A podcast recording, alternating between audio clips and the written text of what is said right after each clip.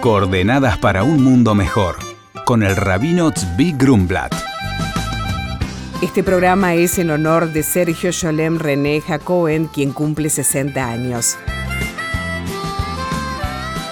En el día de ayer comenzamos nuevamente el ciclo anual de la lectura de la Torá. Cada semana de las cincuenta y pico semanas que tiene el año, leemos en todos los templos un párrafo de los cinco libros de Moisés, de la Biblia, del Pentateuco. Comenzamos en el día de ayer y finalizamos, si Dios quiere, el año que viene en el día de Simchat Torah. De manera tal que anualmente leímos los cinco libros de Moisés. Empezamos con la lectura del Génesis, del Bereshit, la creación del universo y finalizamos por el momento en el cual Moisés fallece, como termina ahí la última párrafo de la Biblia del Pentateuco. ¿Qué vemos aquí? Hace 3.300 y pico de años que año a año leemos todo en los cinco libros de Moisés, semana a semana, y lo finalizamos anualmente. Terminamos de leer y empezamos a volver a leer de vuelta. Y acá no es un tema de una repetición.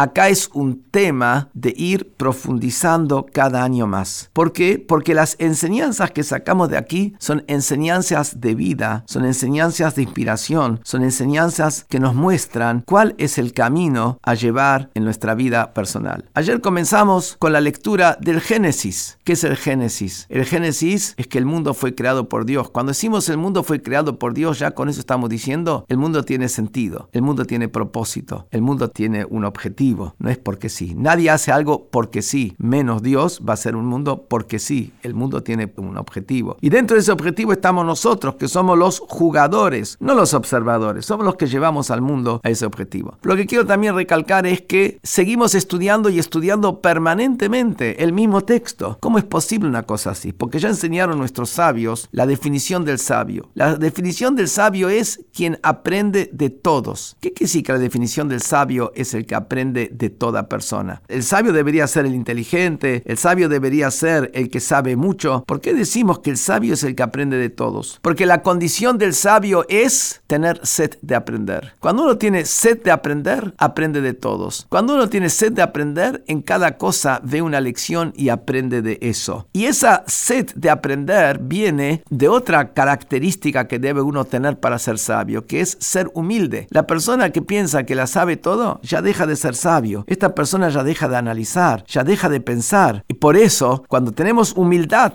y cuando tenemos, por lo tanto, sed de sabiduría, volvemos a releer, volvemos a releer y siempre aprendemos algo nuevo. Que sea un año fructífero en el estudio, en la profundización, porque la persona tiene que saber que la única manera de crecer es estudiando permanentemente.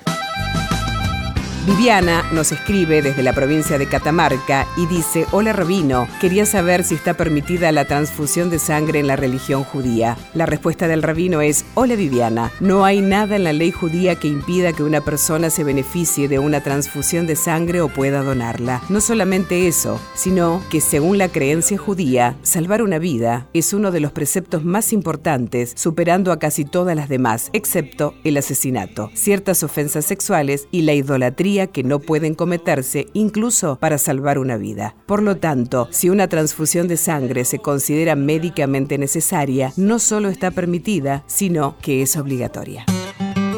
Por consultas al rabino pueden escribirnos a coordenadas.jabad.org.ar. Coordenadas para un mundo mejor, con el rabino Tzvi Grumblat. Shalom y Shabu Tov.